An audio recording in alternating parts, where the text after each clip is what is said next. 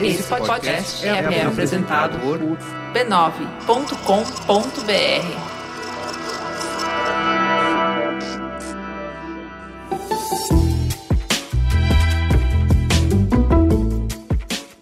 Mamileiros e mamiletes, eu sou a Cris Bartz. Eu sou a Juva Lauer e esse é o Mamilos de Férias, levinho, gostosinho, mais curtinho, pra gente conversar sobre viagem. E começando, a gente tem aqui uma pessoa muito especial que faz tempo que a gente quer trazer pro Mamilos. Oiê, eu sou a Juliana Luna e eu vim falar de viagem com propósito.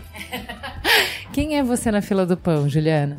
Eu sou uma pessoa curiosa. Eu gosto muito de andar pelo mundo, entender as pessoas através da sua cultura, do seu olhar, das perspectivas que são inúmeras, né, de acordo com condicionamento social, expressão cultural, e isso me dá muita vontade de cada vez mais expandir o meu próprio olhar nessa missão. Luna, você é uma mulher do mundo, você é uma mulher que já morou num monte de lugares. Eu queria que você contasse um pouquinho para os nossos ouvintes essa jornada de viajante que você tem, onde você nasceu e essa trajetória que você tem desde criança que te deu esse pertencimento de mundo. Eu nasci no Brasil, mas eu me mudei para Bolívia quando eu tinha um ano de idade. Meu pai é químico industrial e ele levou minha mãe embora e eu para morar na Bolívia, que foi o primeiro emprego dele, assim, de carteira assinada e tal. Quando eu cresci, né, na Bolívia, é, eu fui me mudando pela América Latina. Morei no Chile, morei em vários lugares. Meu pai sempre teve essa consciência de que a gente precisava aprender inglês. Ele se formou no CCAA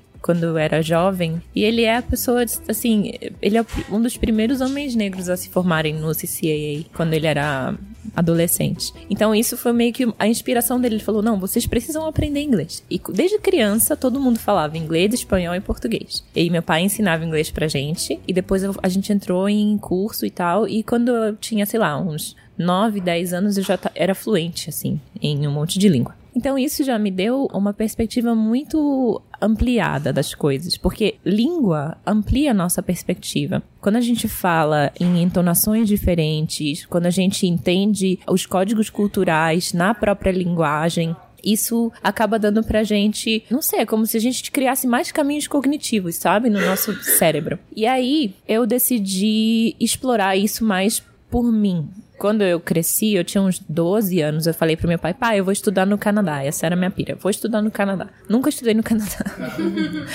Mas eu decidi sozinha, assim, bem jovem. Tipo, ah, vou me mudar. E eu fui crescendo, uns 15 a 16 anos, estudando, 17, voltamos para o Brasil. E nisso que a gente voltou para o Brasil, eu tinha uma cabeça muito confusa com relação ao português, porque eu não falava português assim na escola desde cedo, e eu tive que meio que voltar uma série. E isso me deixou muito brava, porque eu já estava adiantada a uma série. Eu sempre fui muito esperta, inteligente. E aí me deu um pouco de. Eu falei, cara, agora mesmo que eu tenho que viajar e morar em outros países para eu compensar esse tempo perdido. Olha a cabeça da adolescente.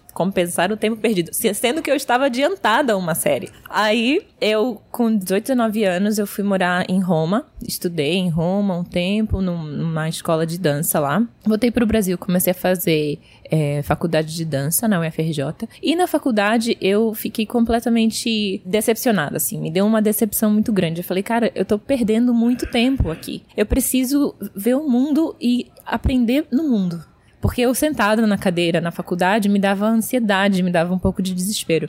E eu comecei a viajar. Fui morar em Nova York, morei três anos em Nova York direto. Depois eu fiquei mais um tempo viajando pelos Estados Unidos. Voltei para Nova York, morei mais três, quatro anos em Nova York. E fiquei nesse, nessas viagens. Eu entrava em lugares que eram muito expansivos para mim. Eu entendia o meu lugar no mundo como uma pessoa preta, como uma mulher negra que falava outras línguas e tinha uma perspectiva muito ampliada por conta dessas outras experiências na América Latina, mas estar lá me dava ainda mais amplitude de, de visão. E aí eu comecei a entender que a minha verdadeira faculdade foi pelo mundo. Eu associei a minha experiência com esse aprendizado vai lá e faz, assim, sabe? Vai lá e aprende. Então foi assim que eu comecei a minha busca pela minha identidade, porque eu não tinha isso quando eu estava no Brasil. Eu ficava muito perdida pensando, nossa, quem eu sou aqui, né? Quem sou eu na fila do pão? E a busca pela minha identidade foi isso, foi a partir desse lugar nos Estados Unidos que me deu toda uma base histórica, científica, né, de tipo movimentos dos direitos humanos, dos direitos civis, figuras como Martin Luther King, como Malcolm X, como Angela Davis, que eram muito presente no bairro que eu morava, inclusive que eu morava em Brooklyn, em Bed-Stuy. E ali foi o, o centro dos Panteras Negras, por exemplo. Então, as ruas eram é, nominadas, né, as avenidas eram nominadas em nome desses líderes.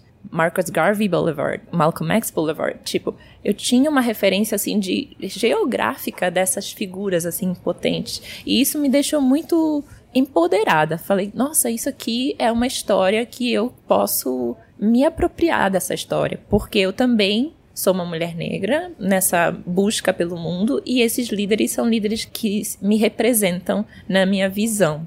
Então, é, essa sou eu, mais ou menos, assim, numa pequena explicação.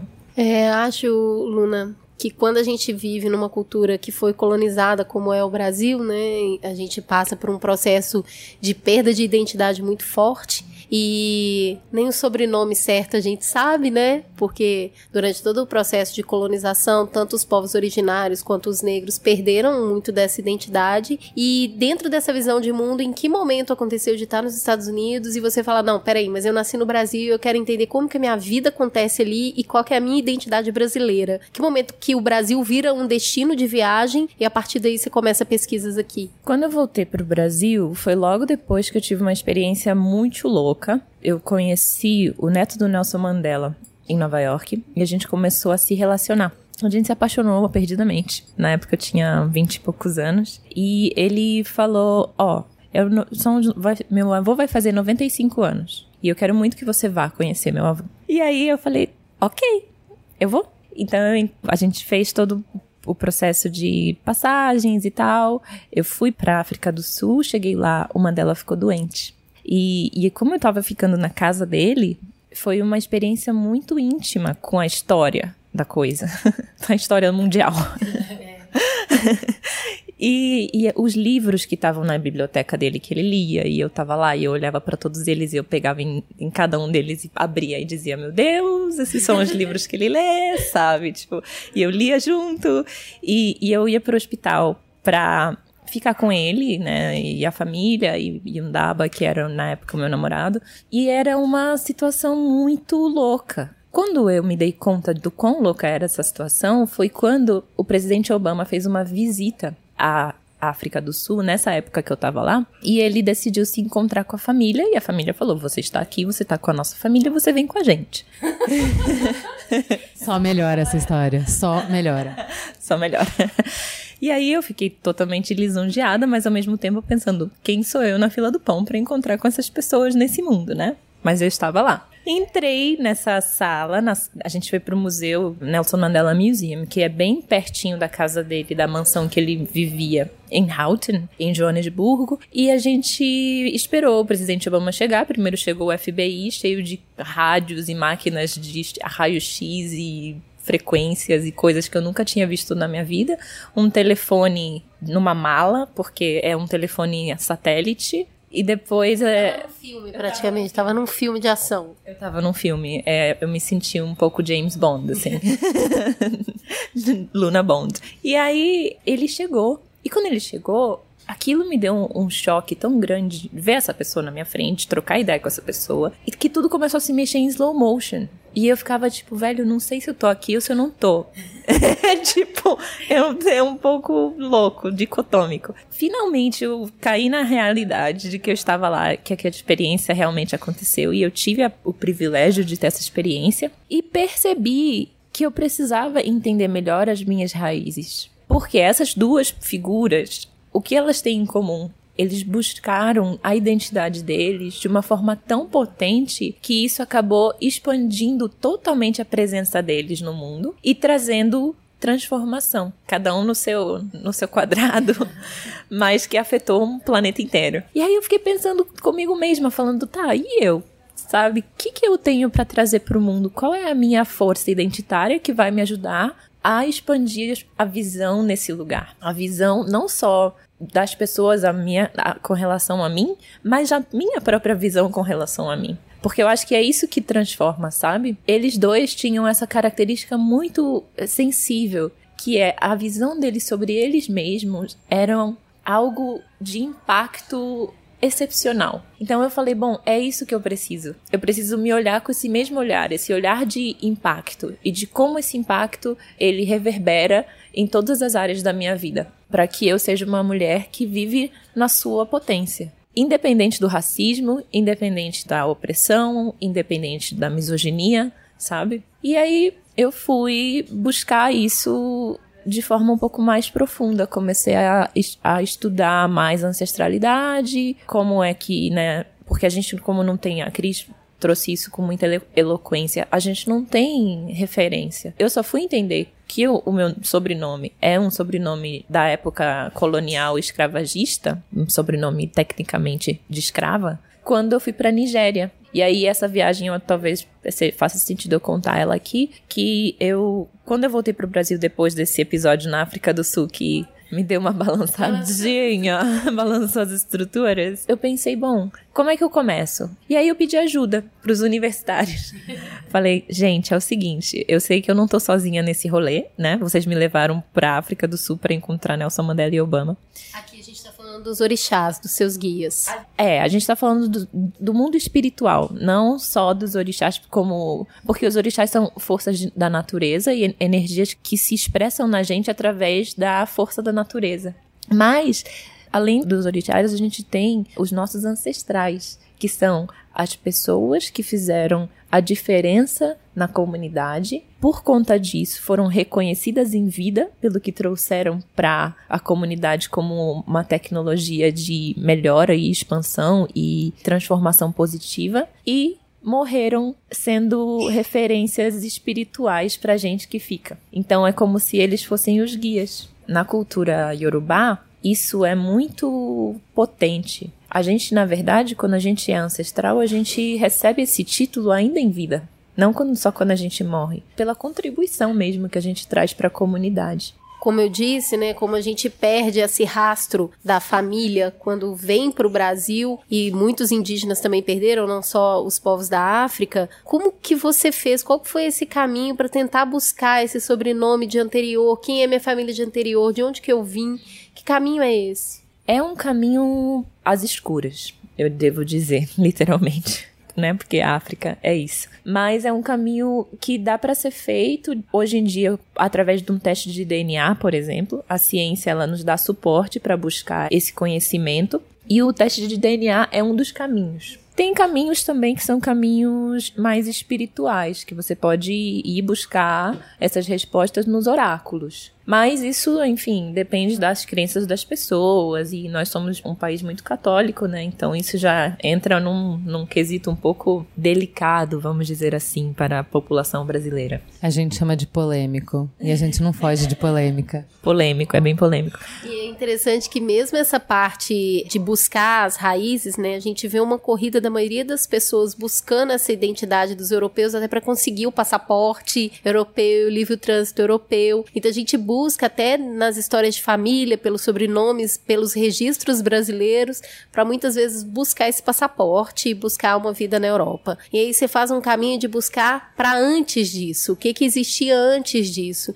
E aí onde você foi parar e o que que você estava buscando com isso? Eu fui buscar hum, essa informação através desse teste de DNA. Participei de um, um documentário chamado Brasil DNA África, que foi o que me deu suporte para fazer essa jornada. E dentro desse documentário, eles escolheram cinco pessoas que fizeram esse teste para levar de volta para a Terra Ancestral. E eu fui uma dessas contempladas. Menina, mas que brilho, não é mesmo?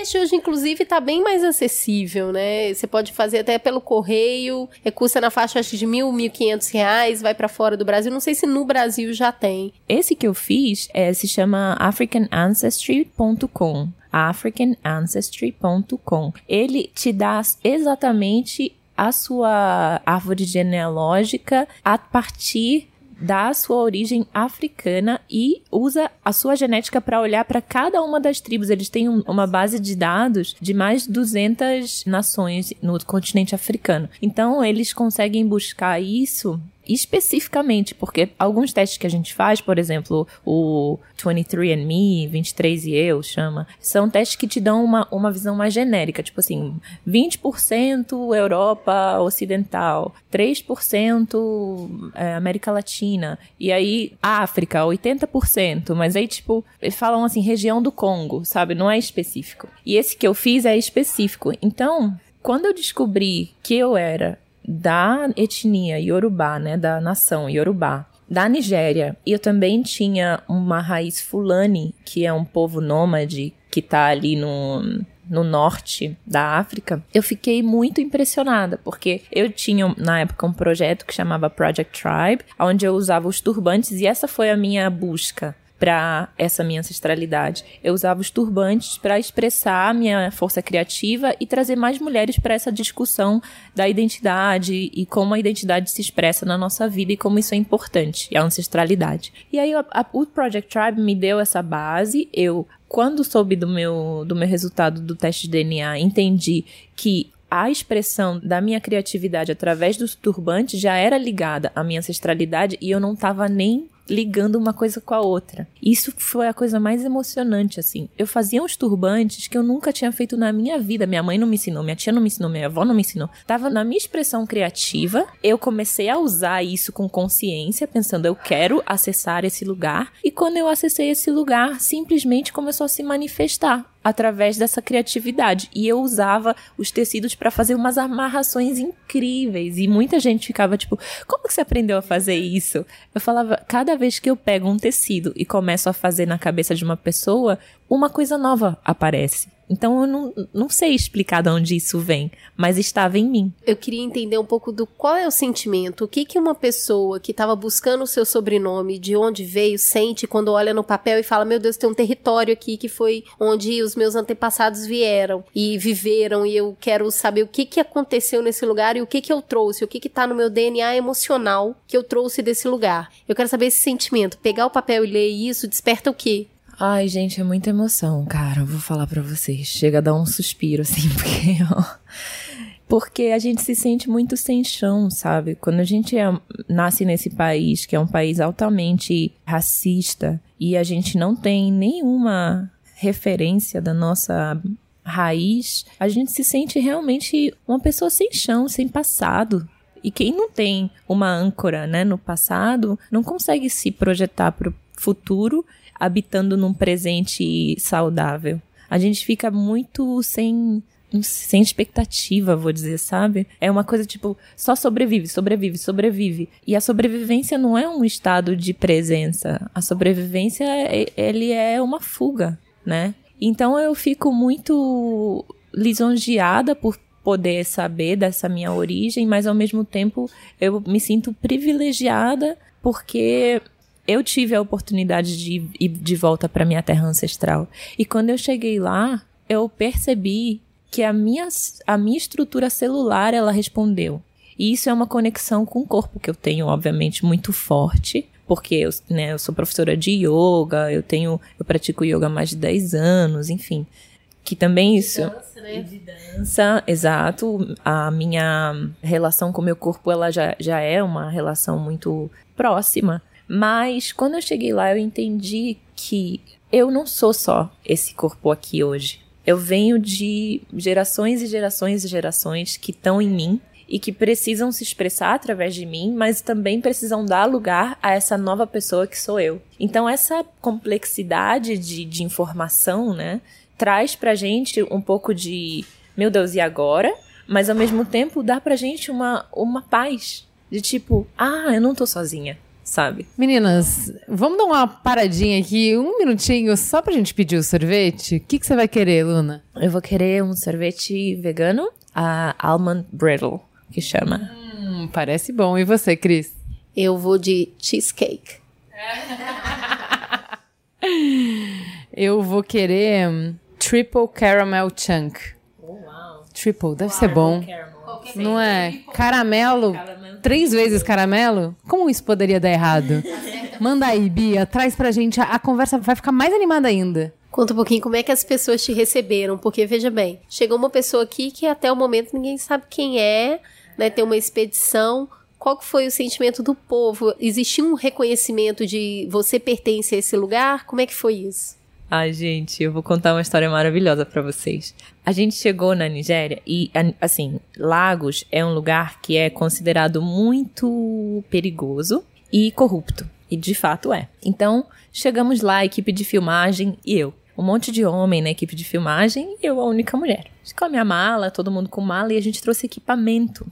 No aeroporto, a gente chega e tem um monte de, de homem com uns fuzis, assim, uma galera militar e tal, revistando as malas. E aí, o povo da produção já começou a ficar nervoso. Luna, ai meu Deus, se forem revistar nossa mala, o que, que vai acontecer? Eu falei, calma, gente, vai dar certo. Eu falo com eles, porque eu falava inglês, né, bem, então. Aí chega o cara pra mim, abre meu passaporte e fala, Brasil? Eu falei, sim, Brasil e tal. Aí ele, e você tá fazendo o que aqui? Eu falei, eu vim porque eu descobri que eu tenho raízes aqui na Nigéria. Aí ele falou, você? Do Brasil? Raízes na Nigéria? Eu falei, sim. Aí ele, de que nação você é? Eu falei, meu Deus do céu, se eu responder a nação errada aqui, acabou a nossa viagem nem começando. Falei, eu sou da nação Yorubá. Ele olhou assim, bem nos meus olhos, olhou ao redor, gritou todo mundo que tava ao redor: Fulano de tal, vem cá! Ciclano, vem, vem, vem! Aí eu comecei a ficar um pouco nervosa, né? Pensei, meu Deus, vão me prender, eu não sei o que tá acontecendo. Aí eles, ela é Yorubá, ela é Yorubá. Aí o cara olhou pra mim, deu um sorriso enorme, falou assim: My sister! Minha irmã! Me abraçou. Uns homens cheios de arma, gente. Não era um negócio fofinho. Era uns homão cheio de arma me abraçando no aeroporto. Viraram pra produção e falaram: Não revista a mala de ninguém desse, do grupo dela. Ela é nossa irmã e ela vai passar. E nossas malas passaram sem serem revistadas. A Cris tá chorando aqui, gente. Eu fiquei muito emocionada também. Quando eu passei, eu comecei a chorar. O povo da produção falou: Meu Deus, Luna, que sorte é essa? Eu falei: Gente, não é sorte, são os ancestrais que estão aqui segurando nossa onda. Porque se não fosse por eles, a gente ia estar ferrado. E a gente passou na maior alegria, assim. E todo mundo me dando tchau lá de trás. É, o you're welcome, eles falam. You're welcome, you're welcome. É tipo uma expressão de que você realmente é bem-vinda naquele lugar. Então é muito lindo. A partir daí teve um trajeto até realmente um povoado onde você nasceu, nem é perto do aeroporto, é quase uma outra viagem para chegar lá e chegar lá e conversar quem era o representante desse lugar, quem estava lá para te receber e como é que essas pessoas nesse lugar te receberam. Então, foi tudo muito intuitivo, na verdade. Porque quem nasceu naquele lugar foram meus antepassados. E assim, eu não tenho o mínimo de noção de quem na, na fila do pão é que tava lá em algum momento dentro desses 500 anos aí que a gente tá nesse rolê. Então. Quando a gente chegou lá, a produção falou: bom, vamos levar ela pra uma mulher que se chama Nike Okundaye. E a Mama Nike, ela faz uns turbantes incríveis. Ela é uma artista e ela tem uma comunidade de professores que dão aulas de pintura em tecido ancestral e uma escola de artes ancestrais em Oxobô, no estado de Oxum. E aí ela falou: vocês precisam ir visitar a minha escola de arte em Oxum, no estado de Oxum. Aí a produção falou: vambora. Demorou. A gente pegou um carro, dirigiu cinco horas até o interior lá, no estado de Oxum. Chegamos lá, a gente viu que tinha o, o santuário de Oxum, que é um, um sítio protegido pela Unesco, como é considerado patrimônio histórico mundial. Que é totalmente. É uma dentro de uma floresta. O rio Oxum passa no meio do santuário e tem, assim, esculturas gigantescas. Parece que foram construídas por alienígenas. E quando a gente chegou lá, tinha um. O rei, o Ataódia, porque cada região tem o seu Ataódia, que seria como um prefeito. Mas é o rei, né? Porque lá é- ainda tem essa qualidade de. hum, meio monárquica, assim. E aí o rei dessa região me recebeu e ele, na nossa cultura iorubá, o rei, ele não é uma pessoa que só governa por governar. Ele governa no físico e também governa no espiritual. Então é uma pessoa altamente espiritualizada. Ele me recebeu, abriu uma calabaça lá das magias dele, fez uma leitura dentro dessa calabaça pra mim e me falou, isso foi a coisa mais louca que ele me disse. Ele me falou assim: agora eu sei por que, que você tá aqui hoje. A sua primeira geração nasceu aqui. A primeira geração que existiu na sua linhagem. E. Ai, gente, é muito emocionante falar isso. E eu sei que você caminha no meio de reis e rainhas. Então isso me remeteu àquela história com o Nelson Mandela e o Obama, né? E sabe por que você caminha no meio de reis e rainhas? É porque você sabe quem você é dentro do seu coração. Ai, gente. É muito emocionante, velho. E aí eu fiquei totalmente entregue, assim. Eu falei, cara, é isso. Eu sei quem eu sou no meu coração e é por isso que eu cheguei até aqui, sabe? E eu fui guiada, não, não, não foi uma, um mérito próprio, eu fui guiada até aqui. E aí eu cheguei lá, eles me deram um nome, um nome Yorubá. Porque eles falaram: você não vai sair daqui sem receber o seu nome Yorubá como um presente porque você fez a viagem de volta e você merece esse presente. Esse presente é seu por direito. E meu nome é IMC, Oxum IMC, e esse nome eu carrego como algo que me dá, assim, força, né? Pra viver a minha, minha vida com muito mais chão. Cara.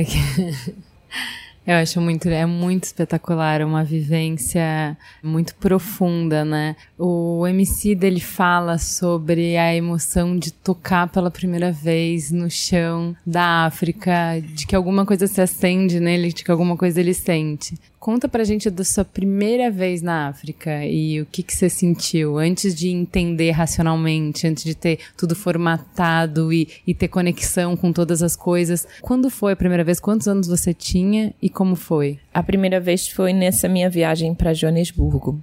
E foi assim, não, não foi uma viagenzinha básica, né? Meio que veio tudo ao mesmo tempo. Eu tinha 25 anos, mais ou menos. E foi muito potente, assim, porque eu entendi. Eu falei, é isso, eu, eu me sinto parte. Eu não me sinto mais uma alien, né? Alguém removida. Eu acho que essa era a minha questão desde muito cedo. Eu nunca me senti parte. Porque eu, mesmo eu morando na Bolívia, morando em todos esses lugares, né, no Chile, na América Latina, que tem a cultura ameríndia, né, a, é, indígena é, latino-americana, muito fortes, eu falava, nossa, que legal, eu, existem essas pessoas aqui que têm essa cultura, que falam essas línguas, que têm essa identidade cultural muito forte, mas eu não, não me sinto atrelada a elas. E eu sou uma pessoa de pele escura. Quando a gente era pequeno na Bolívia, tinha um, uma crença, os indígenas tinham uma crença de que você devia beliscar uma pessoa de pele negra, porque isso dava sorte. Então eu chegava em casa toda beliscada, com um hematoma de beliscão no braço. E minha mãe ficava muito brava e tinha que ir na escola para reclamar, dizer: por que, que vocês estão beliscando meus filhos? E aí, enfim, tiveram que explicar que tinha essa crença e proibir essa tal dessa, dessa manifestação do beliscão na, na, na escola. Até quando é bom é ruim, né? Aí ninguém merece. Aí ninguém merece, até quando é bom é ruim. E aí, um belo dia, eu me questionei, assim, quando eu era bem jovem, bem menina, devia ter uns sete anos. Eu virei pra minha mãe e falei: Mãe, por que, que eu sou dessa cor? Por que, que eu sou assim? E minha mãe não sabia responder.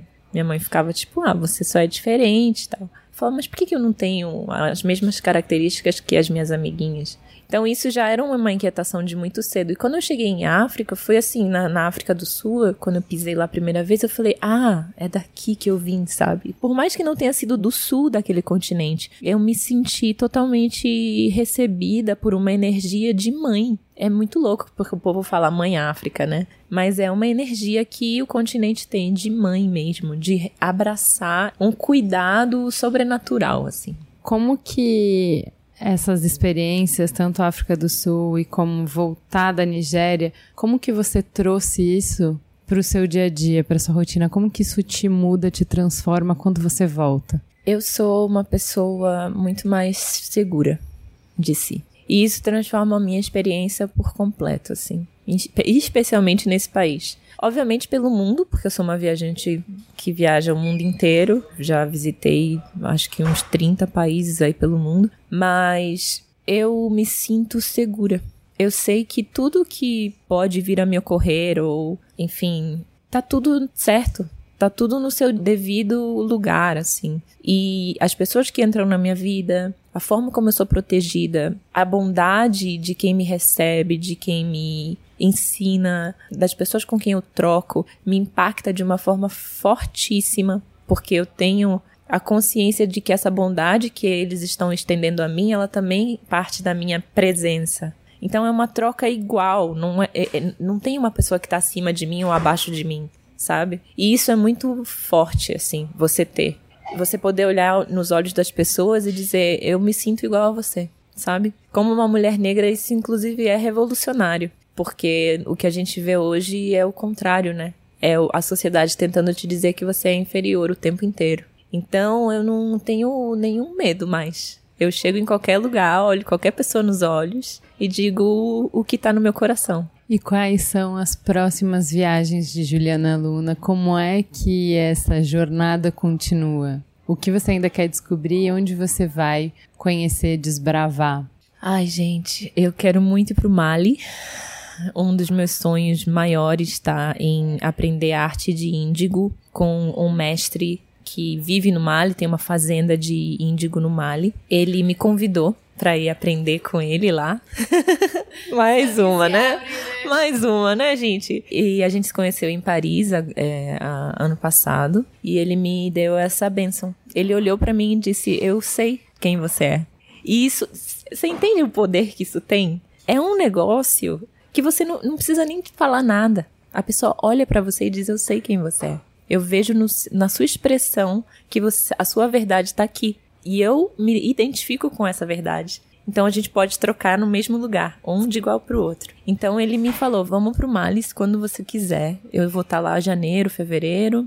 É, vem aprender a arte de índigo orgânico, né? Porque é uma, uma técnica milenar, ancestral. E tem a parte, não só a parte física, quanto a parte espiritual que é a parte da planta como uma planta de cura, uma planta de poder.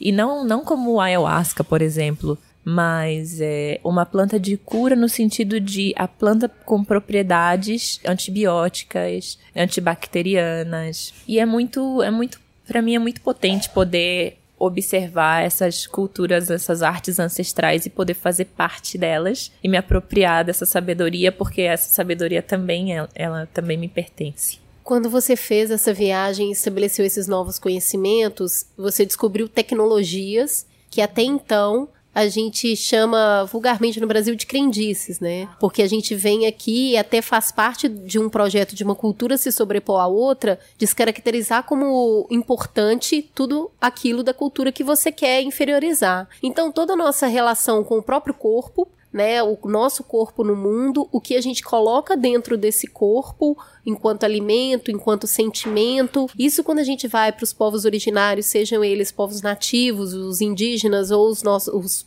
antepassados africanos, as tecnologias do saber estão muito ligadas nesses dois fundamentos, né? Como você mora, como você se locomove, o que você veste, o que você come e esse mundo do espiritual que não está necessariamente ligado a uma única divindade, então é uma outra lógica muito diferente da judaico-cristã. Quando você vem para o Brasil com essas tecnologias apreendidas, entendendo isso, eu sei que você tem um projeto de ajudar pessoas nesse caminho de autodescoberta, de descoberta do seu próprio corpo, dessa conexão que vem muito dessas tecnologias ancestrais. Como que você tem feito isso hoje em dia, até para ajudar os, os seus irmãos a encontrar encontrarem esse mesmo caminho? Essa pergunta é boa. Nesse processo todo, quando eu me entendi como essa pessoa múltipla e ao mesmo tempo encontrei essa vertente identitária que continua expandindo a cada dia, eu perguntei para os ancestrais o que eu deveria fazer para ajudar outras pessoas a se conectarem com isso.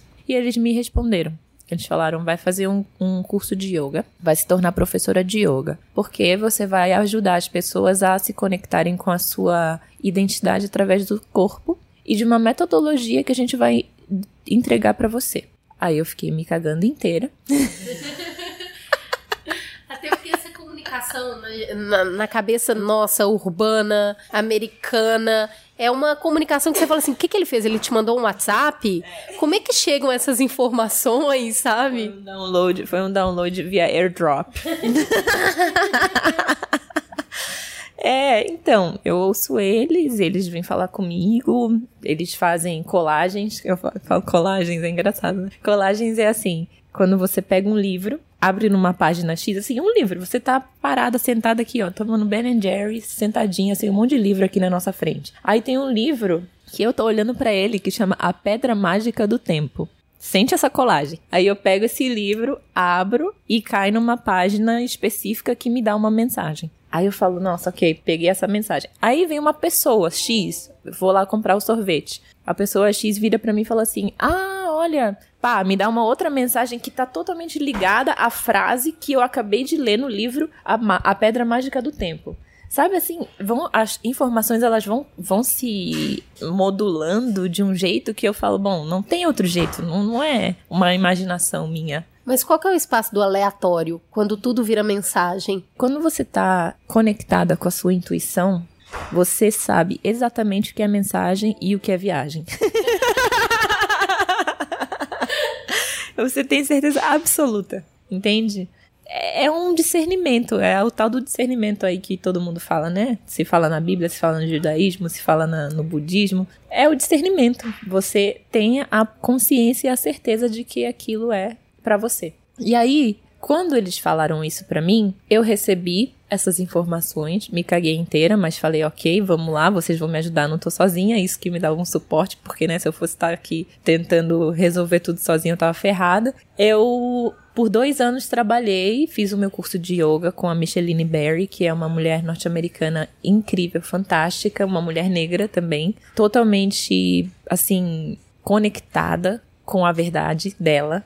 E isso me inspirou muito, porque a verdade dela conversou muito com a minha e a gente conseguiu criar ali uma sinergia que abriu uma ponte para essa informação sair de dentro de mim. E agora eu criei uma metodologia voltada para ajudar as pessoas a se conectarem com essa sabedoria ancestral, que é uma tecnologia que todos nós temos, mas a gente simplesmente não sabe como acessar. E essa coisa, esse movimento muito grande, né, do autoconhecimento, que tá todo mundo aí buscando esse tal desse autoconhecimento, é uma busca coletiva mesmo por esse lugar, porque eu acho que a gente chegou num nível na humanidade que é assim, a gente tá sozinho, né, entre aspas. A gente se distanciou tanto da nossa espiritualidade e da nossa vivência energética e do nosso corpo energético que a gente tá isolado e totalmente cada um fazendo o que dá na telha, sem nenhuma coerência, sem nenhuma conexão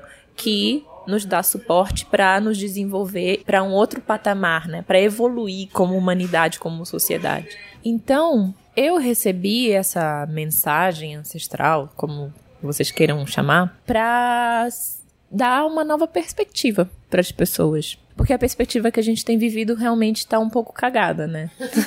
Levemente cagada. Luna, para encerrar, eu queria que você mandasse uma mensagem para as pessoas pretas que nos escutam. Um monte de gente que ouve esse programa, ouvir esse programa e falar, putz, mas o máximo que eu viajo é pra Osasco. E tá pesado, e tá puxado, eu tô no transporte público, e eu olho para esse lugar e não é um lugar que eu consigo acessar, e a vida tá difícil, eu estou sobrevivendo. Como que a gente consegue dar perspectiva para as pessoas pretas do Brasil hoje que estão numa vivendo um dia de cada vez para tentar sobreviver mesmo, e a pessoa vem, escuta essa experiência sua como uma experiência tão diferente da dela e olha para isso e fala: "Meu Deus, e aí, como que faz faz para ter? O que, que você tem para falar para essas pessoas? Gente, meu recado para vocês é: continuem vivendo um dia de cada vez.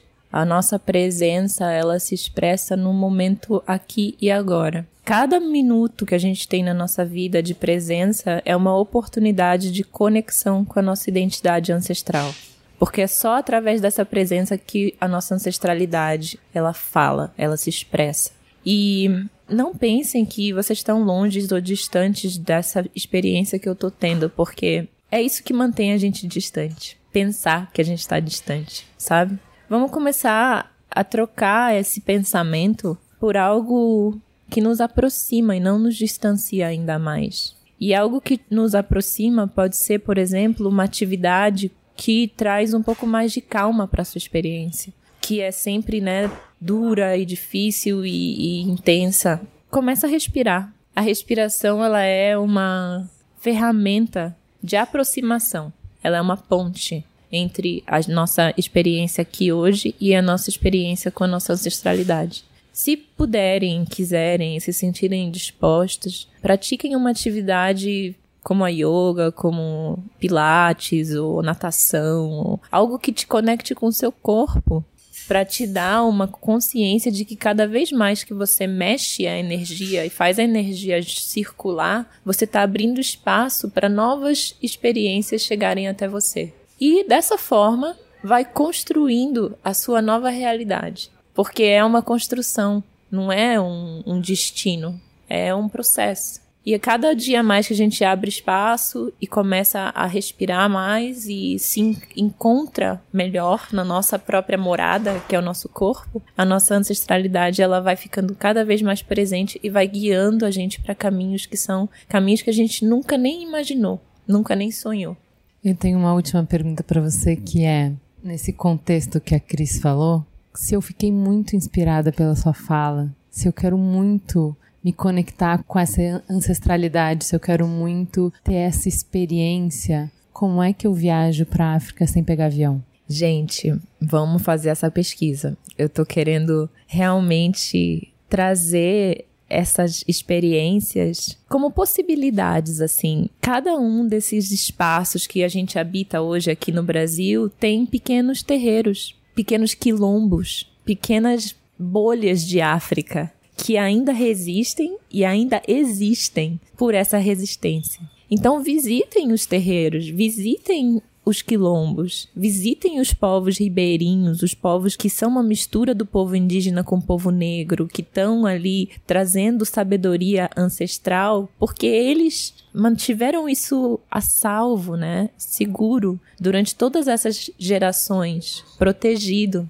Eu queria compartilhar dessa ideia também, sugerindo que as pessoas conversem mais com seus familiares. A gente é uma cultura da oralidade. A cultura da escrita é uma cultura nova pra gente dentro de casa tem muitos saberes nos nossos pais, nos nossos avós, nos tios, nos tios avós, nos bisavós. Quem tem parente vivo precisa sentar na mesa e conversar sobre como era antes. Nesse descobrir como era antes, eu queria compartilhar uma, uma coisa muito singela que eu descobri recentemente, conversando com a Morena Maria depois do programa de Afrofuturismo e eu falando com ela a importância que para mim tinha a palavra. Porque se eu dou a palavra aí, amigo, acabou, vou ter que fazer um corre, mas eu vou ter que cumprir. E aí ela foi e falou assim: ah, isso vem muito dos povos indígenas, porque não tinha escrita. Aí eu, meu Deus, eu sempre achei que isso viesse de pobre. Porque pobre fala, eu só tenho a palavra, se eu empenhar a palavra é o que eu tenho que cumprir. Ela falou: isso é só mais um jeito de descaracterizar aquilo que é importante para os povos originários. Então eu acho que tem muita sabedoria dentro de casa. A Nathalie Neri fala muito bem disso também, que quando ela despertou para essa intuição, que são essas informações não verbais, ela, puxa, por que, que toda mulher da minha família faz fuxico? E aí ela foi conversar com a tia e foi conversar com a avó e ela descobriu uma ancestralidade ali. Então eu acho que tem África na gente, tem a gente na África. Então eu acho que tem muita ancestralidade dentro de casa, não precisa ir muito longe, sabe? Com certeza. Eu, eu acho que essa é uma das nossas maiores riquezas na nossa cultura. Que a gente pode buscar isso dentro da nossa própria. ali, nosso próprio bairro, até. Né? Muita gente mora em bairros onde terreiros milenares estão, inclusive, instalados e muita gente nem sabe que aquilo ali tá ali há, há, há uma centena de um ano, sabe? E cada pedacinho de sabedoria, gente, conta não se deixem levar por essa ideia que a gente tem hoje muito contemporânea, né? De que tudo tem que ser grande, a gente tem que estar no mundo e muitos seguidores e, e influenciando. E... Porque, juro, gente, a gente sempre foi influenciador. Sempre. Se a gente não fosse influenciador, como é que a gente ia estar aqui hoje, sabe? Cada um foi influenciado por uma coisa que viu, uma pessoa que encontrou, e isso foi criando a nossa experiência e enriquecendo a nossa experiência. Então vamos virar influenciadores e vamos deixar essa ancestralidade nos influenciar. Muito, muito obrigada. Que viagem inspiradora. Você nos levou com você para a África. Eu acho que depois desse programa, muita gente vai buscar fazer essa viagem. Se não for pegando um avião, vai procurar o que, que tem ao seu redor, o que, que tem ao seu alcance, que pode conhecer, que pode mergulhar, que pode se aprofundar para fazer, para pelo menos começar essa jornada. Porque eu gosto muito daquela frase de que quando você olha, nossa, mas é muito longe, é muita grande grana, é muito difícil para mim. Toda grande jornada começa com o primeiro passo. Se move nessa direção que as coisas vão se encaixar para que um dia você chegue lá onde você quer. É isso aí, obrigada por levar a gente na malinha de mão.